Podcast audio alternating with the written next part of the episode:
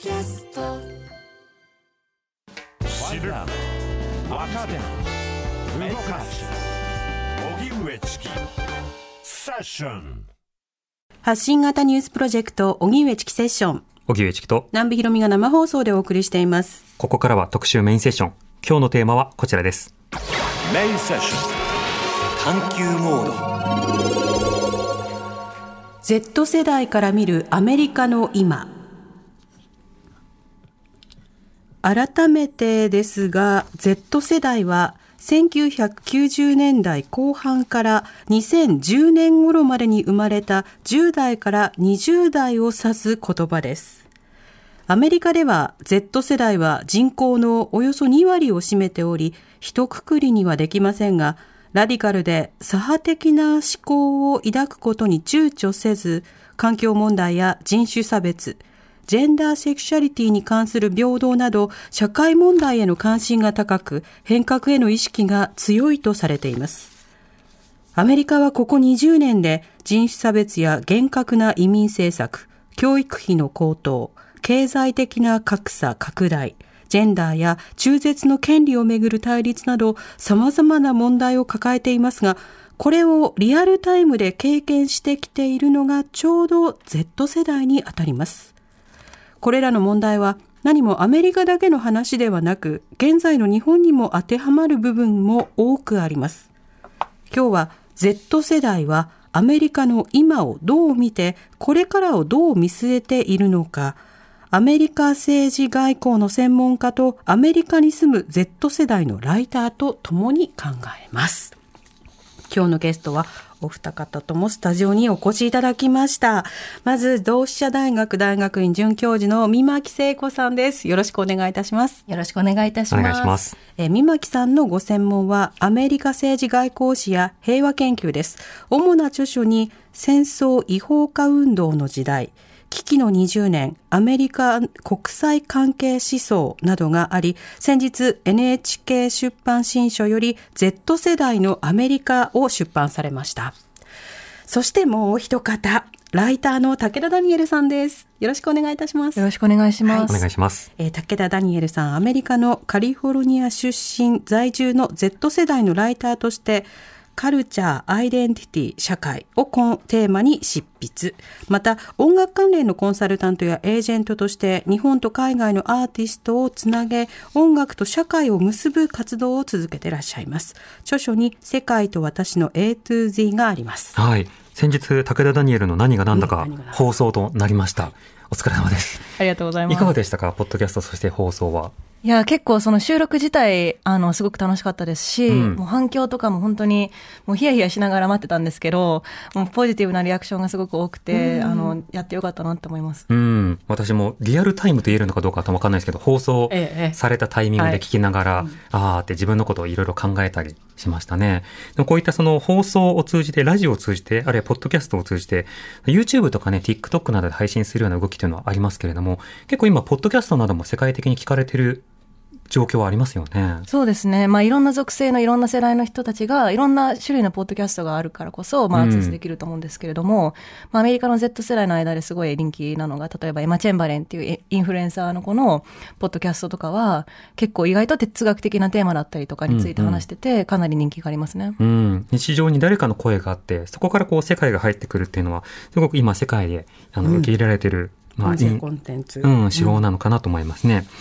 そんな中、三巻さんが先日、え Z 世代のアメリカ出版されました。まずはこちらの本書かれたいきさつというのはいかがでしょうか？はい。アメリカについてはいろいろ書いてたんですけども、うんこうやっぱり Z 世代で書きたいなと思ったのは、まあいろいろ実はダニエルさんの本もすごく関わってるんですけど、はい。まずは、あの、まあ、例えば今年の最初に、あの、皆さんご存知のユーラシアグループのヤン・ブレマーが、あの、毎年世界10大リスク出しますよね。うんで、その中で、あの、9位が、TikTok を使う Z 世代が 10大リスクの一つに数えられてたんで、9位に。はい。で、それでなんでかっていうと、まあ、Z 世代っていうのは、まあ、すごく目覚めてて、気候変動とか、銃の暴力とか、まあ、そういった、まあ、社会の問題に対してラディカルに声を上げると。まあ、これはリスクである。っていうところで、なんかリスクってこれ誰目線なんだろうっていうふうに改めて思ったんですね。で、私今までやっぱりアメリカ外交、特にこの20年間の対テロ戦争を研究してきて、まあやっぱりこう、誰の視点からこのアメリカって国を見るかっていうところですごく大事だと思っていて、そしてさらにアメリカ国内で、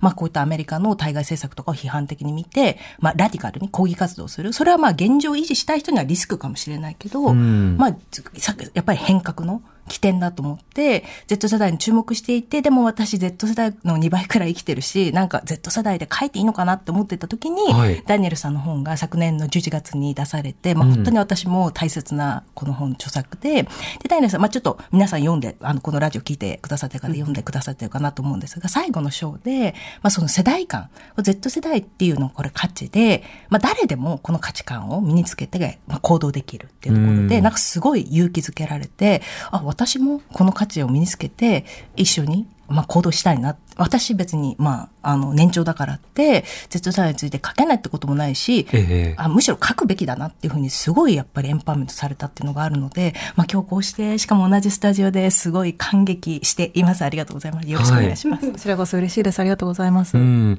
改めてこの Z 世代、今日はあの、たくさんこの言葉が飛び交うと思うんですけども、ダニエルさん、あの、言葉の意味をまずは教えていただいていいですか？はい、そうですね。まあ、あの、先ほど、ナムさんが説明してくれたように、まあ、アメリカで定義される Z 世代っていうのは大体1990年代後半、まあ、大体1995年ぐらいが境目と言われていて、まあ、自分97年でミレニアル世代と Z 世代の間のジレニアル世代って呼ばれることがすごく多いんですけど、ん。まあ、そこから2010年頃までに生まれた世代を、まあ、指す、こう、まあ、枠組みなんですけれども、まあ、ちょっと日本での、日本でも Z 世代っていうのが日本の若者に対して使われていますけれども、ええ。まあ、自分は結構その、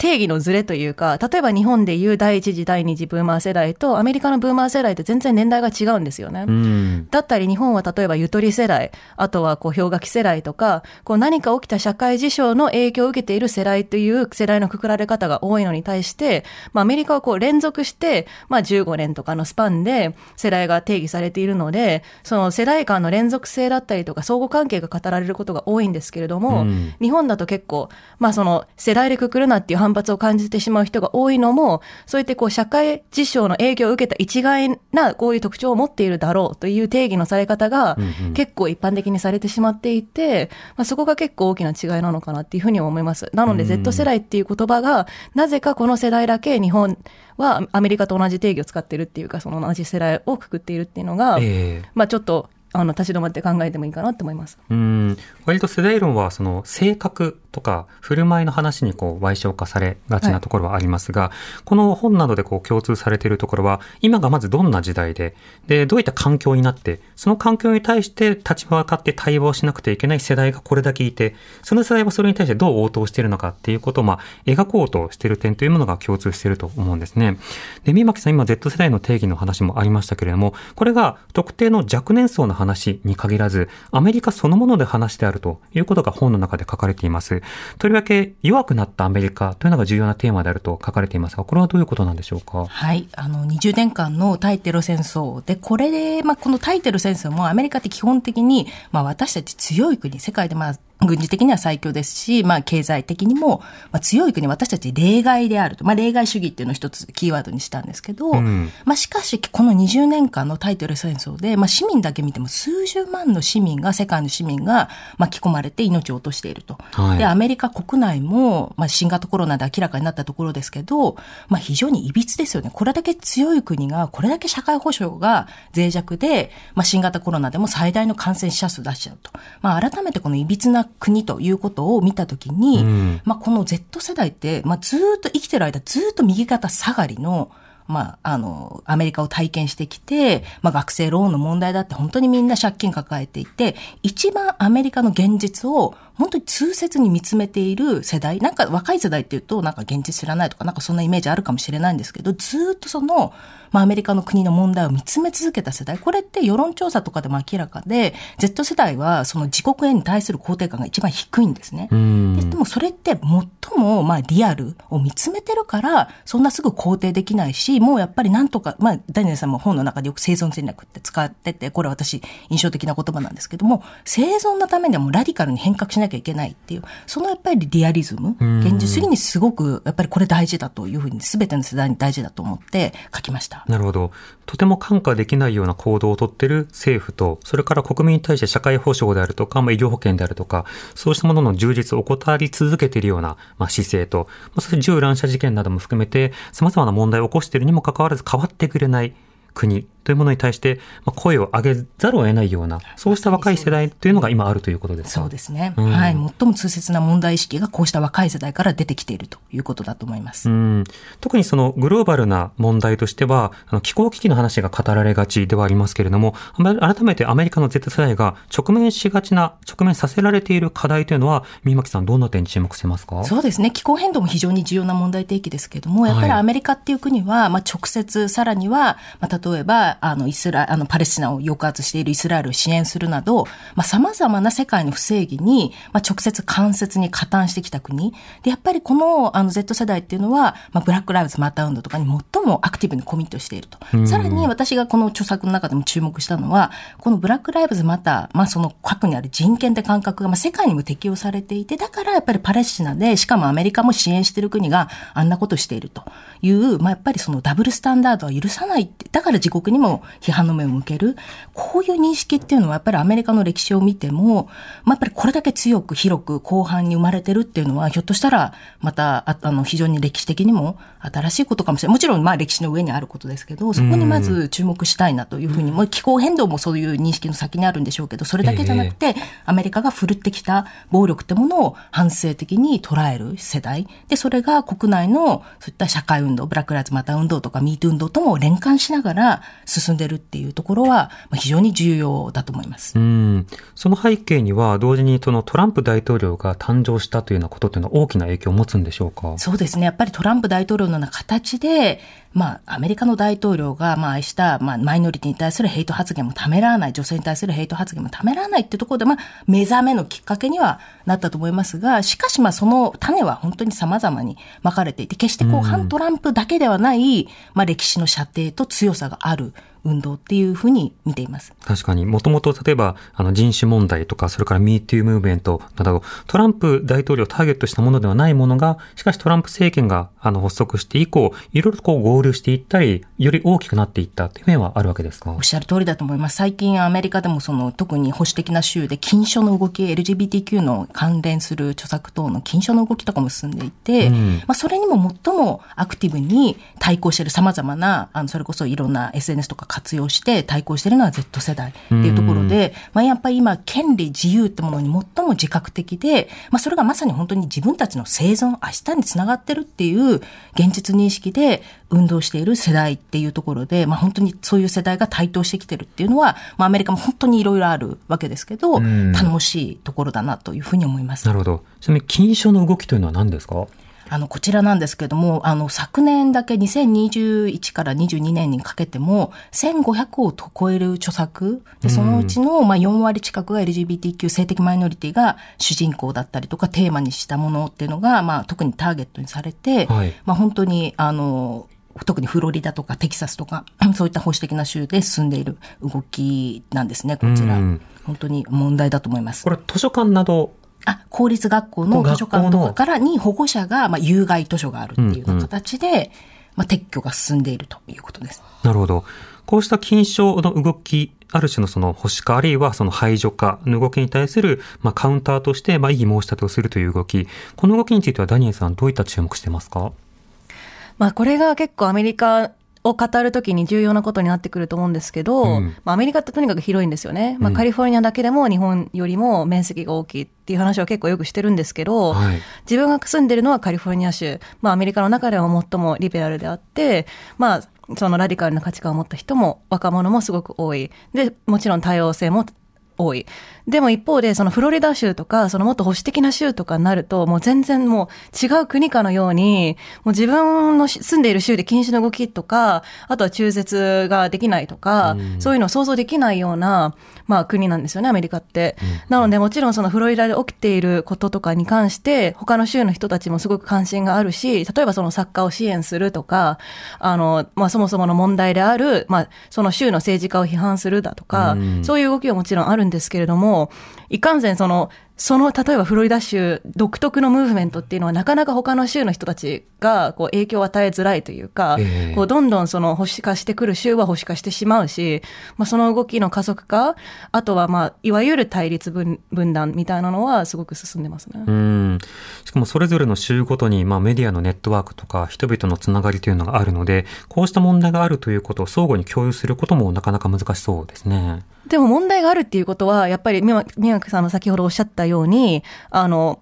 アメリカの Z 世代の特徴って、まあもちろん Z 世代の中でも保守的な人もいるんですけれども、まあラディカルな方の Z 世代は、まあアメリカはクソであるっていうことを別にこう批判することが悪いことだったりとか、その愛国主義だったりとかに対するこう幻想がないんですよね。うん。だからそのアメリカがすごくいい国であるっていう幻想もないし、あの、先ほど世代の定義の話をしたんですけれども、例えばコロナを経験した時に何歳だったかってすごい大きな差を生み出してると思っていて、例えば同じ20代であっても20代後半で、まあもう就職もしていて、まあアパートとかも借りられていて、そこでコロナ発生、ロックダウン、まあ、それなりに安定しているし、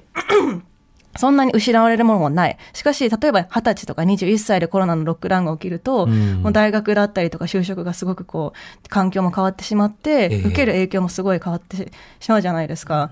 だからまあそういうことで言っても、まあ、あの、世代間においてもすごい差があるっていうか。うん。そうですね。経験のもたらす意味、その基盤がどういったタイミングなのかというのでも変わってくるところはあると思いますね。その点で含めて、あの、三巻さんにもう一度伺いたいんですが、先ほどの禁書の動きなども含めて、いろんなその保守化、排除化の動きと、それに対するカウンターを若い方々が主にやっているという話がありました。しかしその禁書が、あの、1500冊以上禁書になったということですけど、なぜ4割ほどが性的マイノリティがターゲットになるんでしょうか？これはですね、まあ、自発的に起こった運動ではなくて、自由を求める母たちというですね、団体が最近ちょっと脚光を浴びていて、まあ、トランプ大統領、前大統領や、あの、フロリダ州のデサンテス知事等もとも結びついているんですが、まあ、こうした、まあ、保守的な保護者の団体が、まあ、あの、集中的にそういった学校に、まあ、有害図書があるっていうことで、まあ、特にそういった性的マイノリティの本、あとはまあ人種問題の本ですね。んまあ、そういったものをターゲットにして、まあ、本当にもう知られている、あの、ノーベル賞作家の、あの、トニ・モリソンとか、まあ、本当に有名な著作。だだから、じゃあそのシーンだけ見たら、ええそういう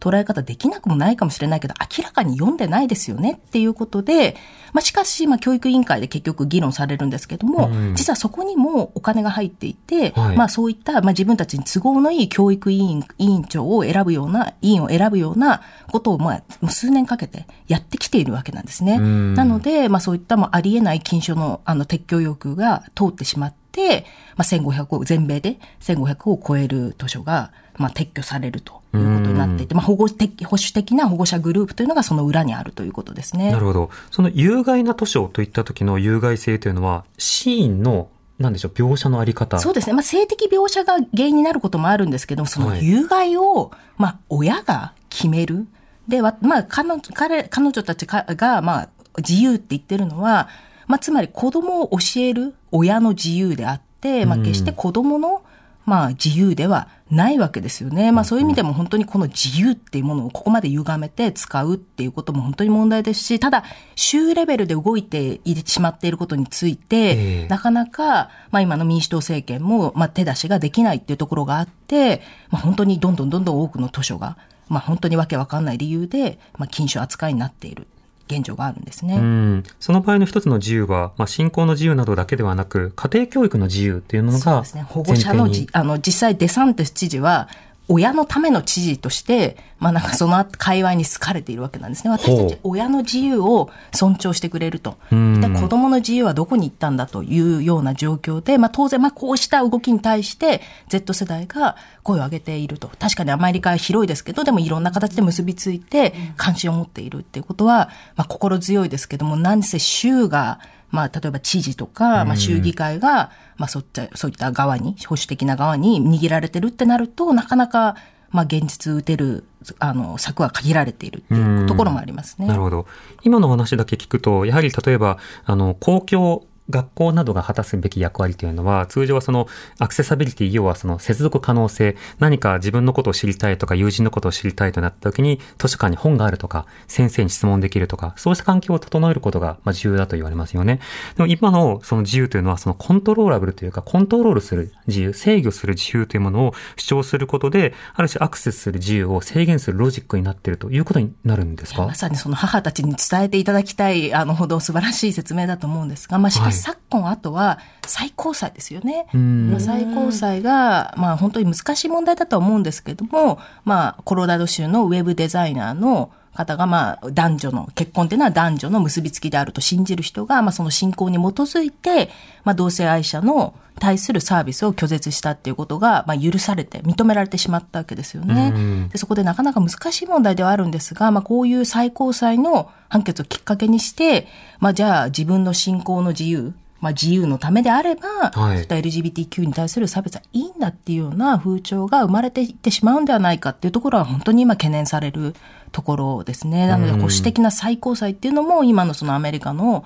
まあ保守化ってものを非常に強力に促しているで、という、まあ一つの本当に重要な要因になっていますね。うん、この最高裁の動向や、そしてまあ大統領選挙も近づいてきているわけですけれども、何よりさん、この Z 世代の反応、気になるところはいかがでしょうか？そうですね。まあ、先ほどの話の続きになるんですけれども、なんかさっき最後まで言えてなかったと思って思い出したんですけど、あの、世代の差の話に結びつくと、やっぱり世代の差から来る絶望っていうのがすごくあると思っていて、まあ、そのコロナの話に戻ると、その大人を信頼できないっていうのがすごく浮き彫りになったと思うんですよね。で、これは日本でも共通する話かもしれないんですけれども、まあ、そんなに、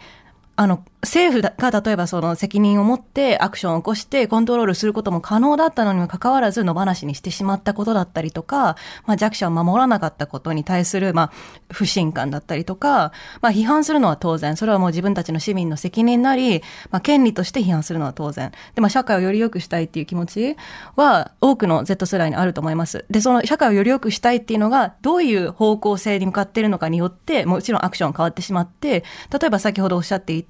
その保守的な人たちだったら、例えば、あの、ももはやその差別する自由みたいなことを、まあ、権利として主張ししてしまっているような話じゃないですか、これって、禁書の動きとかも、そのマイノリティがスケープゴートになって、まあ、差別の対象になったりとか、結局、ありとあらゆる、その、抑圧層、非差別層みたいな人たちが、こう、ターゲットがどんどん移り変わっていくって、たまたま今回禁止の動きが LGBTQ がターゲットになってしまっただけで、やっぱりアメリカの歴史上を見ても何かしらの層を抑圧することによって成り立っている歴史の国なんですよね。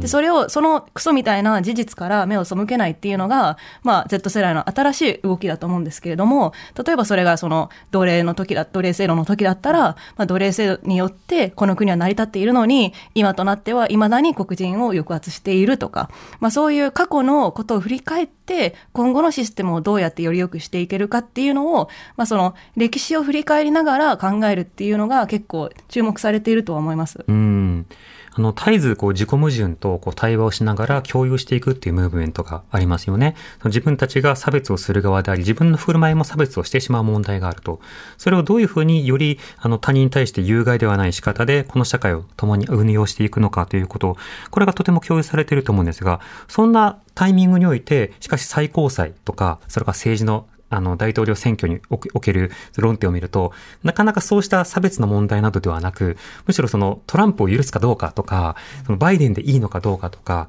あの、そうしたような、そのより、まあ、なんでしょう、現実的な選択肢になるものにこう、引き戻されてしまうことが繰り返されると思うんですね。こうした現実への絶望のようなものというのはあるんですか？はい。あの、三脇さんの Z 世代のアメリカの本の中で、カマラ・ハリスについて書かれた章があるんですけれども、うんまあこれがかなりリアルはいであって、そのカマラ・ハリスは例えばその、まあ女性であったりとか、まあ有色人種であることがすごく話題になりましたし、最初応援してる人も多かったんですけれども、やっぱりこう、自分の行動に矛盾があったりとか、結構、あの、保守的な、ムーブを起こしたりだとか、そういうことをいちいち批判するっていうのが、まあ、すごく体力のいることなんですけれども、うん自分たちが責任を持って当選させた人だからこそ、あの、期待とかを、あの、いや、でもこの人には期待してるからとかではなく、いや、あなたが持っている責任は私たちが与えた力から成り立っている。だから、いくらでもより良くするために批判はするし、なんかこう、まあ、こっちの方がマシだからトランプじゃないからこっちにするかみたいなのも、選挙のシステム上は結局はそうなってしまうんですけど、その先のことが大事なんですよね。うんなんか選挙とか投票とかで終わりじゃないっていうのが、まあ、この本でもよく書かれてると思います。うんうん、そのムーブメントというものがまあ持続されていて、なおかつ具体的に変えるアクションも行われている。一方で、そのカマラ・ハリスなどに対しては、まあある種のこうがっかり感があるということですけど、はいこれどういった点が特にこう人々をこう遠ざけたんですか？まあ、カマラ・ハリスに関しては、まあ、本当に本を読んでくれた方が早い気がするんですけれども、あの、まあ、例えばそのシステムの話で言うと、うん。まあ、最高裁のシステムだったりとか、なんていうかこう、一旦権力を持ってしまったら、こう、ひ何のために当選させたのって思わせるようなアクションを起こしてしまったりだとか、その自分たちの権力をこう維持するために、こう、ほ本来のスタンスを変えて保守的な政策を通してしまったりだとか、また最高裁とかも本当にこう死なないと席が開かないだとか、うん。なんかこう本当にちょっと意味のわからない感じになってるので、なんか、いくら若者たちが、その社会レベルで変化を起こしたとしても、政策だったりとかで、もうどんどん保守化してしまっているっていう絶望は本当にありますね。なるほど。システムがこうなっているからという、まあ、のれんに腕押しのような状況を味わわせ続ける構造になってしまうわけですね。カマラ・ハリス離れというものは、あの、ミマクさん、これ背景ではどういった点に注目してますか？これ私、ダニエルさんの著作、あの、本の中の、やっぱり Z 世代っていうのは、まあ、リアルでオーセンティックなものを求めるっていうのにすごく、あの、感銘を受けて、まあ、これ本当にカマラ・ハリスの説明そのものだなっていうふうに思ったんですね。で、やっぱり副大統領になった時の、まあ、私は最後の、あの、女性大統領、副大統領じゃない、まあ、感動的でしたし、本当に多くの人が期待していたわけなんですけども、はいでもじゃあ、どういう政策やったかっていうと、まあ、移民難民の問題にしても、警察改革にしても、もう Z 世代が求めるものからしたら、もうかなり、まあ、まあ、本当に中途半端、あるいは本当にまあ、交代じゃないの？っていうようなところで、まあそういうのを本当に、まあすごいしっかり見えてるんだなっていうのは、やっぱりその Z 世代の視点にならないと私もカマラ・ハリスの問題っていうのは気づけなかったと思うし、うん。あとはやっぱり彼女の資本主義に対する批判の弱さっていうようなところとか、ええ。やっぱりまあ資本主義、そのやっぱりシステムに絶望している Z 世代から見たら、確かにカマラ・ハリスって全然魅力的じゃないだろうなっていうのは、やっぱりその世代の視点に、でやっぱりそのリアルでオーセンティックなものを見つめるっていう、やっぱそのなんか神秘眼っていうか、それはやっぱり政治を見る目にも、すごく、あの、あって、で、やっぱり、なん、なんていうか、やっぱりバイデン政権にしても特に環境問題とかに関しては、はい。まあ全然本当にまあトランプ政権と同じような勢いで結構石油とかの掘削とかやっちゃったりしていて、まあそういう矛盾、なんかこうビジレイク言ってるけど、結局やってることってトランプ政権みたいなことですよねってのに、まあ私たちも Z 世代だけじゃなくて、もっと本当は敏感に政治家をきちんとその当選した後、まさに当選した後チェックしていくっていうのは本当に大事なことで、本当になんか教えられることがたくさんある、あの、あるんですね。あの、ダニエルさんの本にもその中に描かれている Z 世代にも。うんうん、かつてトランプ大統領がまあと誕生するその背景の中にはそのサンダースムーブメントというのが民主党側にありましたよね。そうしたその例えばカマラ・ハリスやあるいはバイデンに対して一定の失望がそのリベラルなその Z 世代の間にも広がっているとしたときにでは他の何かっていうものを求める動きというのはあるんですか？まあ、サンダースムーブメントとかは、やっぱりもう、今、今までのそのアメリカのシステムからかなりこう、離れたところで批判ができる人っていうイメージの人物だったんですよね。ええ。で、先ほど楽屋で三巻さんと話してたんですけど、そのカマラ・ハリスの一番 Z 世代に批判されるのはもちろん政策のその、なんかこう、あの、警察官にまたお金をあげたりだとか、まあその、ブラック・ライブズ・マターに関してもすごく矛盾したことだったり、ミートに矛盾したセリフだったりとかもすごく、あの、嫌な感じがするんですけれども、それ以上にやっぱり、なんかパフォーマンスみたいなのがすごく気持ち悪さがあって、その話してる内容も実は全然中身がなかったりとか、うん日本の若者が今の政治家に対して、あの、きっちりと向き合っていくとかいう言葉を政治家がよく使うことに対する違和感に似てると思うんで検すけれども。討に検討を重ねるとか。はい、そう、その辺の違和感とかももちろんあって、一方でサンダースは、こう、リアルなんですよね。うんあの、もちろん年取ってはいるけれども、やっぱりこう、ずっと一貫した自分のスタンスはぶれないし、あの、弱者のために戦うっていうスタンスもぶれない。うんで、あの、自分のためにっていうよりは、やっぱりこう、まあ、弱者のためにだったりとか、社会をより良くするためにっていう、その、自分中心じゃない、その、パフォーマンスも自分をよく見せるためじゃないっていうのが、まあ、Z 世代的な価値観に響いたんだと思います。うん結構主語が曖昧な官僚答弁みたいなことはね、日本でもよくありますけど、神原さんの話し方が割とそうしたトーンにあの、閣僚になってからはなったということなんですか？そうですね。で、まあ、これは余談なんですけれども、はい結構、この場に出るときに、なんかすごいテンションが高くてゲラゲラ笑うっていうのが、はいはいもはやミーム化してるんですけれども、うんあの、なんか実は裏でやばいドラッグやってるんじゃないかっていうような、まあ、ミームだったりとか、うんなんかもう本当にこう、なんか尻滅裂な発言だったりとか、あそういうふうにもう語る対象に今は固定されているという。そうなんですよね。だから一番まあ難しいのが、その多様性の担保みたいな感じで掲げられていたにもかかわらず、結局その、まあ差別だったりの構造を増強するよううなん。構造に加担してしまっているっていうのは、やっぱりまあアメリカが抱える矛盾であり、まあ我々が向き合っていかなきゃいけないことですね。うん、なるほど。そうした中で、じゃあ、えいや、もう社会のことなんてとならずに、どういうふうにこう積み重ねていくのか、そうしたような課題と向き合わされている状況というのが、今の時代であるわけですけれども、それに対して、まあ世代だけではなく、どういった問題が今語られているのか、他の世代や他の有権者などからどういった反応があるのか、ご時代に考えていきたいと思います。TBS ラディオ905 954発信型ニュースプロジェクト。セッション時刻は5時になりました。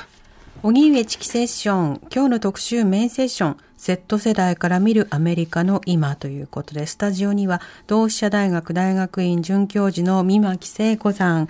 ライターの武田ダニエルさんをお迎えしています。お二人とも引き続きよろしくお願いいたします。お願いします。お。願いします。さて、まあ、人種、ジェンダーなど、まあ、幅広い問題がより見えるようになり、より可視化され、つながるようになった。そうしたものを上の世代から見ると、パワーの、まあ、溢れた世代だというふうに観察しがちなわけですよね。でも一方で Z 世代の、つまりそれを、まあ、当事者として語れる側からすると、これだけ問題が見えてるにもかかわらず、動いてくれない岩盤がある。それは上の世代であったり、社会システムだったり、他の国との関わりであったりというものが、まあ、どしっとそこに存在してしまうという、それはいかにこう絶望的であるかということもすごく伝わるようなお話でした。リスナーの方からこういったメールもいただいてます。はい。ご紹介します。ラジオネーム、和田ちんさん。どうもありがとうございます。アメリカの Z 世代で思い浮かぶのは、2020年のアメリカ大統領選挙と中間選挙でのミレニアル世代と Z 世代のアメリカ国内での影響力の大きさを知り驚いたことです。バーニー・サンダース氏やエリザベス・ウォーレン氏、アレクサンドリア・オカシオ・コルテス氏など選挙運動に関わる若い世代の人たちの盛り上がり、熱はすごいものがありました。実現不可能な政策を掲げる左派の候補者を批判したバラク・オバマ元大統領が TikTok で OK ブーマーという言葉を浴びせられていたのには、かつてチェンジを掲げてアメリカだけでなく世界中にその名を知られることになったオバラさんオバマさんもこんな風に批判、揶揄されるような時代になったのだなと覚醒の感を禁じ得ませんでした。んといただいてます。まず基本的なところから、ダニエルさん、ブーマーっていうのはどういったヤジに当たるんですか？そうですね。まあ、ブーあのブーマーは要はブーマー世代の人のことを指すんですけれども、うんあの、まあ、自分の本でも結構取り上げてるんですけれども、ざっくり言うと、なんか若者のこと分かんないくせに、その、しかも美味しい、自分が若い時に、まあ社会から美味しい蜜を吸って、今の、まあダメな社会を作り上げたにもかかわらず、なんかやいやい言ってきてうるさいな、みたいな。うん。感じの、まあ、なんかうる、うんうんうるさいおじさんおばさんみたいな、要は、はいはい揶揄ですね。日本だといい言葉ではないが、老害っていう言葉が使われたりしますがそれに準じたような仕方で、あの、浴びせられたということになるわけですか？そうですね。うん。そうしたある種その若い自分たちのムーブメントっていうものを理解してないじゃないかという批判はオバマですら避けられないような状況があるわけですね。そうですね。うんそうした中で一方でそのオバマ大統領が例えばキャンセルカルチャー批判をするとかいろんなその政治でというのはネゴシエーションであるということを語ってこれまた様々な溝を生むというようなこともありました。ちなみに三巻さんはこの今のバラク・オバマのポジションっていうのはどういうものだと捉えればいいんですか？そうですね。今のこのポジションって、それ、あの、2019年にオバマファンデーションのですね、あの、演説、まあそのイベントで、はい。まあそのキャンセルカルチャー批判、まあその Z 世代や、まあその若い世代の、まあハッシュタグアクティビズムを、まあ批判したんですよね。うん。で、まあ確かに、まあ若干、まあよ良い言葉じゃないですけど、老害的なものもありつつ、でもまあオバマの、まあ8年間を考えると、やっぱり今って本当にみんなハッシュタグ使って、どんどんどんどんリベラルな価値は社会に広まってるのに、まあやっぱりじゃあ特に州レベルの政治とか、まあ、あと最高裁とか、まあ、保守的、まあ、共和党に握られていると。やっぱ政治動かすっていうのは、まあ難しいんだよっていう、まあオバマオバマなりの8年間の、まああれだけまあ当初はチェンジとか言ったのに、やっぱりまあ議会の構成も変わっちゃって何もできないって言われて、まあそうなんだけど、まあやっぱ政治っていうのは、やっぱり違う意見の人とも接触しなきゃいけないし、自分の嫌いな勢力とも、まあネゴ、ネゴ、ネゴシエーションしてやっていかなきゃいけないって、まあなんていうか、そういう批判っていうのは、まあ若干組むべきところもあるのかなっていうところはありますよね。社会でリベラルな価値観がどんどん普及してもやっぱり権力ゲームを勝たないと、やっぱりまあ最高裁とか、まあ州レベルの政治とか、まあ守れない権利もあるってことを考えると、やっぱ政治っていうのはまあ異なる価値、異なる意見の人とどうやるかっていうところはやっぱりまあ難しいし、問題だなというふうに思います。なるほど。またあの、オバマ政権が誕生する前には個別訪問なども含めて草の根的な動きというのもとても支持されましたね。小口寄付をあのしっかりと集めていくとか、そうしたそのアクティビズムに対する見方という点ではどうなんですか？そうですよね。で、まあ、その SNS をまずあれだけ活用したっていうのは、まあ、オバマ大統領がまあ、実質的に最初だったわけなんですが、それがまあ、トランプ前大統領的なものを、まあ、ヘイトの道具、まあ、自分がまあ票を集めるためだったらマイノリティを攻撃してもいいっていうような形で使われちゃって、まあ、改めてオバマ的な SNS の使い方とかっていうのは、なんか今も見直されるような、今でも参照されるべきところありますし、えーまあやっぱり小口献金といえばサンダースですよね。サンダースって本当にその小口の献金が、あの、本当にたくさん集めて、やっぱり戦い方、やっぱり今だってアメリカ、やっぱり労働者が選挙に出るって、まあ本当に難しいっていうか、ほとんど、まあ難しい、あの、不可能な、あの、なところなんですが、まああの、保守的なフロリダ州に今回 Z 世代、初の Z 世代議員が誕生して、まあ彼は、まあその年齢も、まあ若くて注目されるところですし、まあいわゆる本当にまあ自分もウーバーで働いたりとか、まあ苦労人なんですね。で、やっぱそういう労働者にもっと選挙に出やすくしなきゃいけないっていうこう問題提起等もしていて、そういうのが本当にまさにこれから長く活躍するであろう Z 世代議員からまず出てくるっていうのは、もう本当に着眼点も素晴らしいですし、まあいろいろ本当に絶望、まあちょっとクソなアメリカ政治でも、まあ希望は生まれてるなっていうのを感じる、あの、ことでもあります。なるほど。でも確かにそのオバマ時代と、例えばトランプ時代、あるいはその現代のあの状況、バイデン時代などを考えると、SNS への期待というのは大きく変わりましたよね。あの、オバマ時代であれば、まあ、ツイッターなど SNS などによって直接つながる、直接声を届けられる。そこに対して対話をするみたいなイメージがあった一方で、トランプ時代になるとそれが分断のツールだという印象にもなってしまっているということがあります。こうした SNS に対する、まあ、期待であるとか感覚というものは、政治との距離感にダニエルさん影響を与えていると感じですか？はい。まあ、あの、例えばなんですけれども、まあ、TikTok がアメリカで危険視されているっていうことだったりとかも、まあ、本当にいろんな理由が絡まってるんですけれども、一つの大きな理由が、TikTok によって若者がラディカライズされているっていうのは、政府にとっては都合のいいことではないんですよね。ある種、その、あの根源運動とか極端化しているというふうに政府側が思っていると。はい。なおかつ、その、例えばなんですけれども、まあ、その、トランプ大統領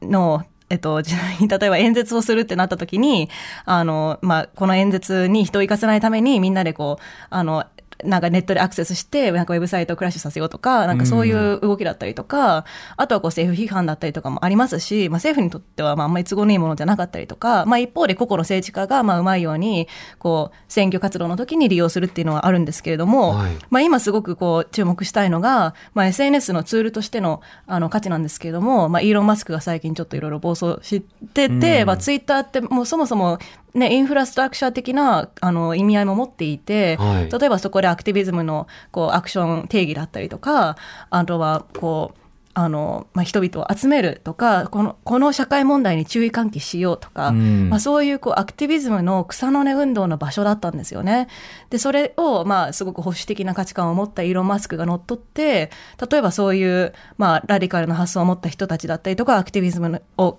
している人たちがアカウントを凍結されたりとか、こう、あの、なんかシャドーバンされてしまったりとか、うんむしろその保守的な結構加害性の強いアカウントがブーストされたりとか、はいもう一人の思想によってそういうかつては公共インフラストラクチャーの意味合いを持ったアプリがもうダメになってしまっているっていうのは、うん本当に今後の政治活動、まあ、特にあの選挙にも大きな影響を与えると思います。うん。シャドーワンはこう検索しても出てこないような状況にされるっていうことですよね。とかは、あとはあの前だったらツイッターの思い出してもらえばね、懐かしいですけれども、かつては自分のフォローしていたうん人たちのものしか出てこなかったのが、今はタイムラインで、はいはい関係ない人たちのも流れてきたりとか、うん例えば自分がこう、トランス差別には反対であっても、トランス差別的なものがすごく流れてくるとかも、うんまあやっぱり新たなツイッターの、まあ構造によって変わったことだと思いますね。うん。それが、例えば局のアカウントが復活されましたっていうニュースがこう日々入ってくるような状況になっていって、しかしそこで、あの、何をすればいいのかというと、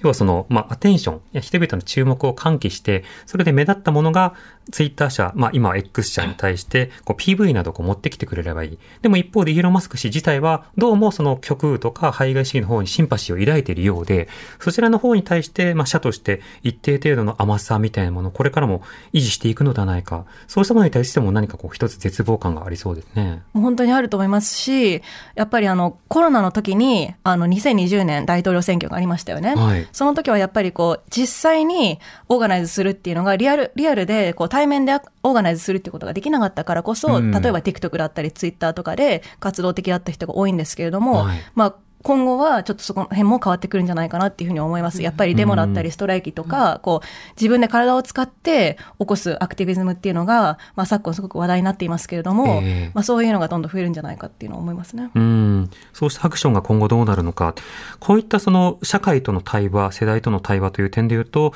宮巻さん、やはりその大統領選挙近いですけれども、とても大きな意味を持つものなんでしょうか？そうですね。その、今アメリカで、その TikTok の禁止も広がっているわけなんですけども、うんこの動きを最も警戒的に批判的に見ているのが Z 世代っていうのも私すごくあの気づかされたところがあるんですよね。うんで、やっぱり今、あの、対中感情っていうのは Z 世代も含めて悪化しているんですけども、はいじゃあ国家安全保障のために、まあ、例えばじゃあ Facebook とか Instagram のメタ社だっていろいろデータ流出とか、まあ、うん散々起こしてるわけですよね。しかし、まあ、それは全くお咎めなしで、TikTok に関してはもうデータ、私たちのデータが盗まれるということで、まあ、証拠もないような段階から、まあ、議員、保守派の議員、共和党議員を、あの、中心に、しかもなんか、TikTok 何か分かってるみたいな感じの人たちが完全に、まあ、中国に対する、まあ、人種主義差別主義もむき出しのような形で、あの、TikTok の CEO の公聴会をするようなことがあって、うんやっぱりそういうのに Z 世代ももちろん国家安全保障って観念がないわけではもう当然ないと思うんですね。で、はい中国が様々に特に人権侵害をしていることに関しては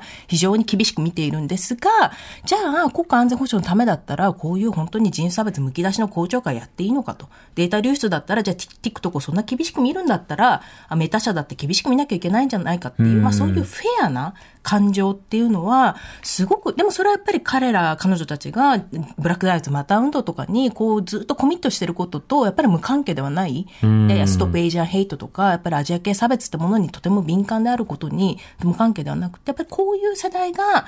っぱりまあ政治たち、確かに絶望的なんですけど、もっと政治に参入して、フェアな政治、アメリカとこれだけ多様な社会なので、やっぱり人種差別主義っていうのは、やっぱりまあ乗り越えていかなきゃいけないってことを考えると、やっぱフェアな政治にはやっぱり期待したいとこ、この世代に託したいなっていうところですね。なるほど。フェアというのはやっぱり一つのテーマですよね。そうですね、うん本当に。それはあのコレクトネスとも関わる部分ではあるんですけど、いかに公正であるのか。あの、例えば、あの、バイトダンスに対してこれだけ厳しい対応をしたんだったら、他のマイクロソフト、メタ社、アップルなど、他の企業などはどうなのか。で、あるいは特定の人種の人に対して差別問題を提起したのであれば、アジア系はどうなのか、ヒスパニック系はどうなのかのかなど、そうした公正さっていうものの枠組みをこう広げるムーブメントと、それに対してそもそもま抵抗するムーブメントが、今こう、ぶつかり合っているような状況があるわけですよね。今後の、まあ、今年、大統領選挙なども含めて注目の動きなどもあると思いますけれども、宮脇さんはどんな点を注目していますか？この世代がだからその政治、すごい爆発、もう本当に次の選挙で、大体ミレニアル世代と Z 世代で本当にまあ過半数にも迫る勢いで、その次にはもう逆転するってところで、うん世代だけ見れば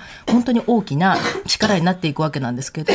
でもなんていうかその政党政治に対する幻滅ってものも非常にあの大きい世代だと思うんですよね。まあ結局のところ、まあ民主党も、まあさすがにトランプとか共和党よりいいけど、でもどうなのっていうようなところで、でなので、